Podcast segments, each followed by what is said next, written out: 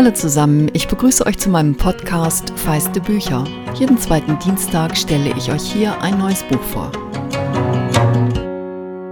Hallo ihr Lieben, das Jahr hat mit einer großen Freude begonnen.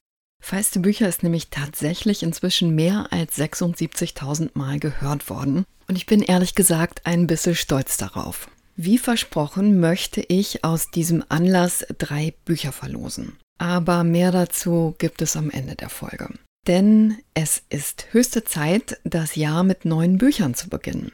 Ich stecke gerade bis zur Nasenspitze in den neuen Frühjahrstiteln, weil ich bei Emotion gerade das nächste Buchspecial vorbereite. Doch davon kann ich euch noch nicht erzählen, aber Anfang März könnt ihr dort zehn Seiten Bücher satt entdecken. Für diesmal erlaube ich mir frechweg, euch als neues Buch noch eins aus dem vergangenen Herbst vorzustellen. Es geht um den Roman Richie Girl. Andreas Pflüger nimmt uns darin mit in die letzten Wochen des Zweiten Weltkriegs und dann in die unmittelbare Nachkriegszeit. Ungeheuer dicht verwebt er Fakten und Fiktion und lässt dabei Geschichte und Politik ausgesprochen lebendig werden. Im Mittelpunkt steht die fiktive amerikanische Besatzungsoffizierin Paula Blum, die ihre Heimatstadt Berlin vor neun Jahren verlassen hat. Mit ihr schafft Pflüger eine Heldin, die in diesem hochpolitischen historischen Kriegs-Nachkriegsroman emotional eine Brücke in unsere Wirklichkeit schlägt, weil sie in das Geschehen ähnlich hineingeworfen wird, wie ich das beim Lesen empfunden habe. Und Seite um Seite ist mir diese Paula ans Herz gewachsen. Als wir sie kennenlernen, ist sie Mitte 20 und ein Ritchie Girl. Camp Ritchie war von 1942 bis 1945 ein Ausbildungslager des amerikanischen Militärgeheimdienstes. Die saßen im Bundesstaat Maryland und Männer wurden dort zu Spezialisten für psychologische Kriegsführung ausgebildet. Unter diesen Ritchie Boys waren viele deutsche Emigranten, zum Beispiel die Schriftsteller Klaus Mann oder sein jüngerer jüdischer Kollege Stefan Heim.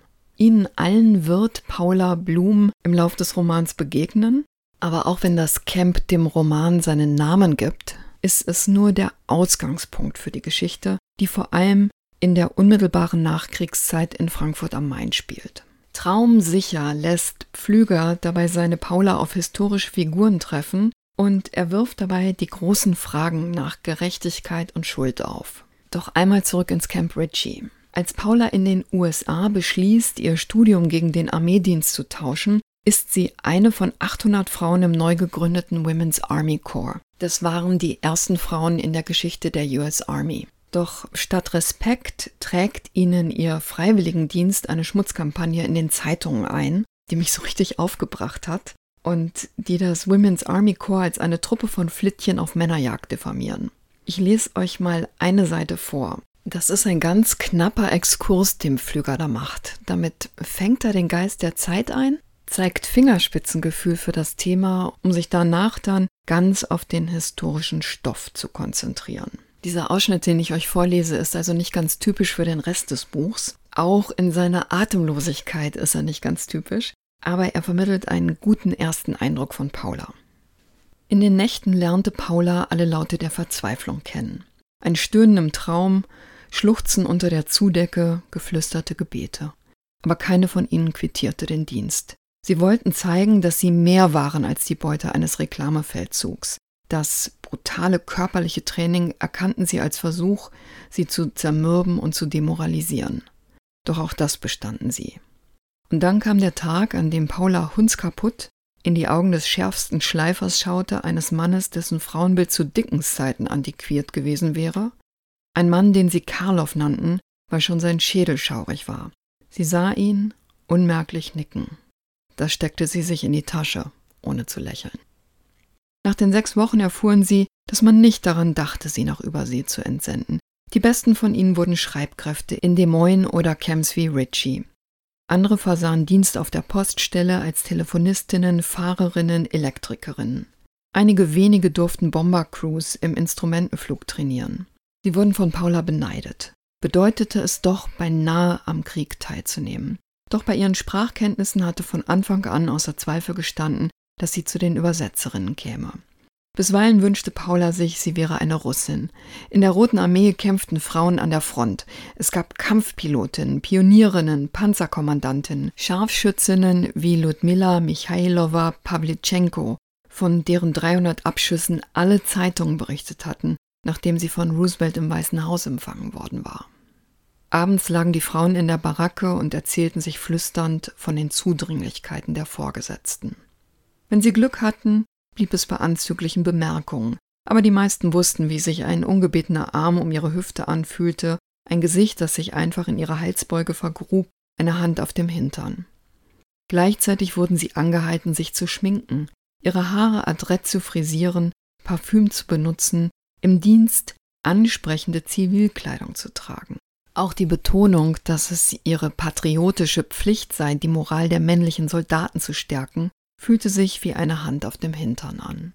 Paula schminkte sich weder in Fort Des Moines noch später in Ritchie, aber Major Keeling strich ihr dort im Kartenraum wie beiläufig über den Busen.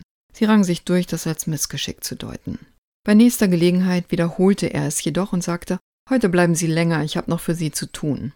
Dass sie Keeling daraufhin meldete, bezahlte sie mit sechs Wochen Küchendienst, der niedersten Arbeit in Ritchie. Doch Paula formte zwei Brüste aus Karamellpudding, garnierte sie mit kandierten Kirschen und servierte sie Keeling in der Messe, wo er puderrot anlief, während die Männer ihn anstarrten und sie sich hoch erhobenen Kopfes abwandte. Auch jenseits solcher Übergriffigkeiten brodelt in Paula eine unterschwellige Wut und sie hat einen Hang zur Selbstgerechtigkeit. Die Wut kann sie meist verbergen, mit ihren selbstgerechten Anflügen kommt sie weniger gut durch, denn ihr Freund Sam wird sie eins ums andere Mal damit konfrontieren. Sam habe ich als eine Lichtgestalt des Romans empfunden. Das ist ein Mann, der sich in unmenschlichen Zeiten seine Menschenliebe bewahrt hat, der immer wieder genau hinsieht und weiß, Urteile sind nicht einfach. Dass er still in Paula verliebt ist, wissen sie beide. Hinter der Fassade, die Paula um sich errichtet hat, verbergen sich nicht nur ihre Verletzlichkeit und ihre Einsamkeit, sondern sie trägt gleich zwei Geheimnisse mit sich herum, die sie auf ganz unterschiedliche Art mit Schuldgefühlen quälen. Einmal gegenüber ihrer besten Freundin aus Jugendtagen und dann gegenüber ihrer Jugendliebe. Paula ist in Berlin aufgewachsen. Ihre früh verstorbene Mutter war Deutsche, ihr Vater ein amerikanischer Manager. Andreas Pflüger hat ihn dem historischen Ivy Lee nachempfunden, wie er im Nachwort erzählt. Dieser Ivy Lee gilt nicht nur als Begründer der modernen Public Relations, er war auch Berater der IG Farben. IG Farben, das ist das Unternehmen, das unter den Nationalsozialisten zum größten Chemiekonzern der Welt wurde und das Firmenvermögen zum Beispiel auch dafür nutzte, das erste privat finanzierte Konzentrationslager zu errichten, ein Außenlager von Auschwitz. Wie einige von euch wissen, habe ich Geschichte studiert und weiß dadurch das eine oder andere, aber wie Pflüger literarisch aufdröselt, wie wirtschaftliche Interessen und ideologiegetriebene Realpolitik den Lauf der Geschichte prägen, hat mir eins ums andere Mal den Atem stocken lassen. Nachdem Paulas Vater in Berlin ums Leben gekommen ist, übrigens im Gegensatz zum echten Lee, geht sie in die USA, studiert, wird ein Ritchie Girl und landet dann 1945 kurz vor Kriegsende als Lieutenant Bloom mit der US-amerikanischen Kriegsmarine in Italien. Pflüger springt in diese letzten Tage des Krieges hinein. Er lässt den Kraftakt der Truppen und die Erschöpfung zum Kriegsende greifbar werden. Skizziert rasant und plastisch ein Europa, das in Trümmern liegt. Er schreibt dicht und schnörkellos und wirft Paula in ein Wechselbad der Eindrücke und Gefühle und mich gleich mit. Paula wird bei der Festsetzung des echten SS-Standartenführers Walter Rauf als Dolmetscherin dabei sein. Die dunkle Rolle, die Rauf rund um das Gaswagenprogramm der Nazis gespielt hat, mit dem zigtausende sozusagen on the road ermordet worden sind, kannten die Amerikaner zu diesem Zeitpunkt noch nicht. Rauf wird davonkommen, wie viele Nazis, und er wird später sogar für den Bundesnachrichtendienst der Bundesrepublik arbeiten, wie Pflüger im Nachwort erzählt. Überhaupt dieses Nachwort habe ich so bei Seite 50, 60 vorgezogen gelesen, weil so vieles so unfassbar war, dass ich mich einfach vergewissern wollte, was ist Fakt, was ist Fiktion. Szenenwechsel. Frankfurt am Main. Der Krieg ist vorbei. Die Alliierten hier bereiten die Nürnberger Prozesse gegen die Hauptkriegsverbrecher vor. Paula wird in Camp King bei den Verhören von Nazis eingesetzt. Bei diesen Verhören und im alltäglichen Leben lässt Pflüger seine Paula immer wieder über ihre eigenen Vorannahmen und Schuldzuweisungen stolpern. Es gelingt ihm unheimlich gut, in die Grauzonen zwischen Gut und Böse einzutauchen, etwa wenn Paula ihren wichtigsten Einsatz hat. Sie soll Johann Kupfer verhören und herausfinden, wie glaubwürdig er ist. Kupfer ist ein österreichischer Jude, der behauptet, einer der Top-Spione der Nazis gegen Stalin gewesen zu sein. Nun hofft er, die Amerikaner von seiner Bedeutung zu überzeugen, damit sie ihn nicht an die Russen ausliefern. Doch sagt er die Wahrheit? Vieles ist nicht so, wie es scheint. Menschen spielen doppelte Rollen und dieses Doppelspiel bestimmt auch die große Weltpolitik. Das macht Pflüger mit Hilfe der schillernden Figur des Alan Dulles deutlich, einem der ganz großen Strippenzieher der amerikanischen Politik dieser Zeit. Dulles, der 1947 den Auslandsgeheimdienst CIA gründete, führte gegen Ende des Zweiten Weltkriegs geheime Verhandlungen mit den Nazis mit dem Hintergedanken, gemeinsam Amerikaner und Nazis Seite an Seite gegen die Russen zu kämpfen. Pflüger lässt den so charismatisch wie allglatten Dulles immer wieder aufblitzen, indem er ihn zu einem Freund von Paulas Vater macht und sie ihn von klein auf kennt. Es ist ein faktenpraller Roman. Pflüger lässt immer wieder Figuren aufscheinen, die wir kennen, von Oskar Schindler bis zu einem New Yorker Jungen namens Stan Lee, der statt in die Schule zu gehen lieber einen Comic ritzelt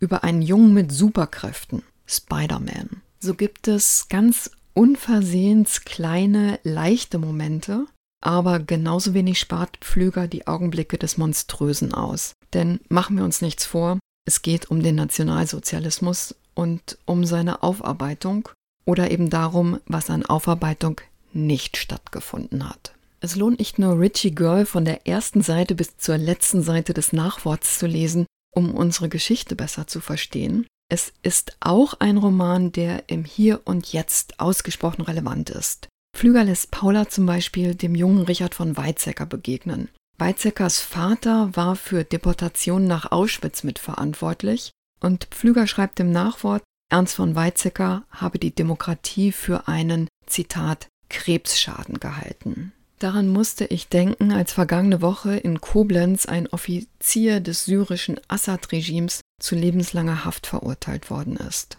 weil er verantwortlich für 27 Morde und die Folterung von Tausenden von Menschen ist. In einem Pressekommentar hieß es, die Vorstellung, dass so jemand frei unter uns herumlaufe, sei unerträglich. Dem stimme ich zu. Und gleichzeitig dachte ich, wie viel einfacher es ist, das zu sagen, wenn es um einen Fremden geht, ein Mann, den wir innerlich abschieben können, weil er mit seinen Gräueln von außen zu uns gekommen ist. Ernst von Weizsäcker war damals nach drei Jahren Haft wieder auf freiem Fuß. Sein Sohn Richard, unser späterer Bundespräsident, hat ihn bis an sein eigenes Lebensende in Schutz genommen. Viele, wie Ernst von Weizsäcker, sind frei herumgelaufen und Pflüger macht klar, nicht nur Paula sollte sich vor Selbstgerechtigkeit hüten, sondern wir alle. Für die Geschichte des Johannes Kupfer hat sich Pflüger übrigens von dem Österreicher Richard Kauder inspirieren lassen. Hitlers jüdischem Agenten. Und allein für diese unfassbare Geschichte lohnt es schon, dieses spannende, mitreißende Buch zu lesen. Richie Girl von Andreas Pflüger ist bei Surkamp erschienen. Das Hardcover hat 464 Seiten und es kostet 24 Euro. Wenn ihr jetzt neugierig geworden seid, könnt ihr dieses Buch oder ein anderes, das ich bei Feiste Bücher vorgestellt habe, gewinnen. Das mache ich unabhängig von allen Buchverlagen aus meiner eigenen Tasche. Wer bei Instagram mit mir verbunden ist und seine Lieblingsfolge von Feiste Bücher teilt, bekommt ein Extra los. Alle, die einfach hier mitmachen wollen, können eine Mail mit ihrem Wunschbuch an Feiste Bücher, Bücher dabei mit ue, at gmx.de schreiben. Ich stelle das auch nochmal in die Show Notes. Das Gewinnspiel läuft bis Sonntag, 23. Januar 2022 um 18 Uhr. Der Rechtsweg ist ausgeschlossen. Wie ihr vielleicht wisst, ist Feiste Bücher ein nicht kommerzielles Freizeitprojekt. Deshalb hoffe ich auch, dass ihr mir nachseht, dass es dann und wann mal später wird. Ihr würdet den Podcast in jedem Fall unterstützen, wenn ihr ihn kostenlos in eurem Podcast-Programm abonniert. Und jetzt viel Glück bei der Verlosung.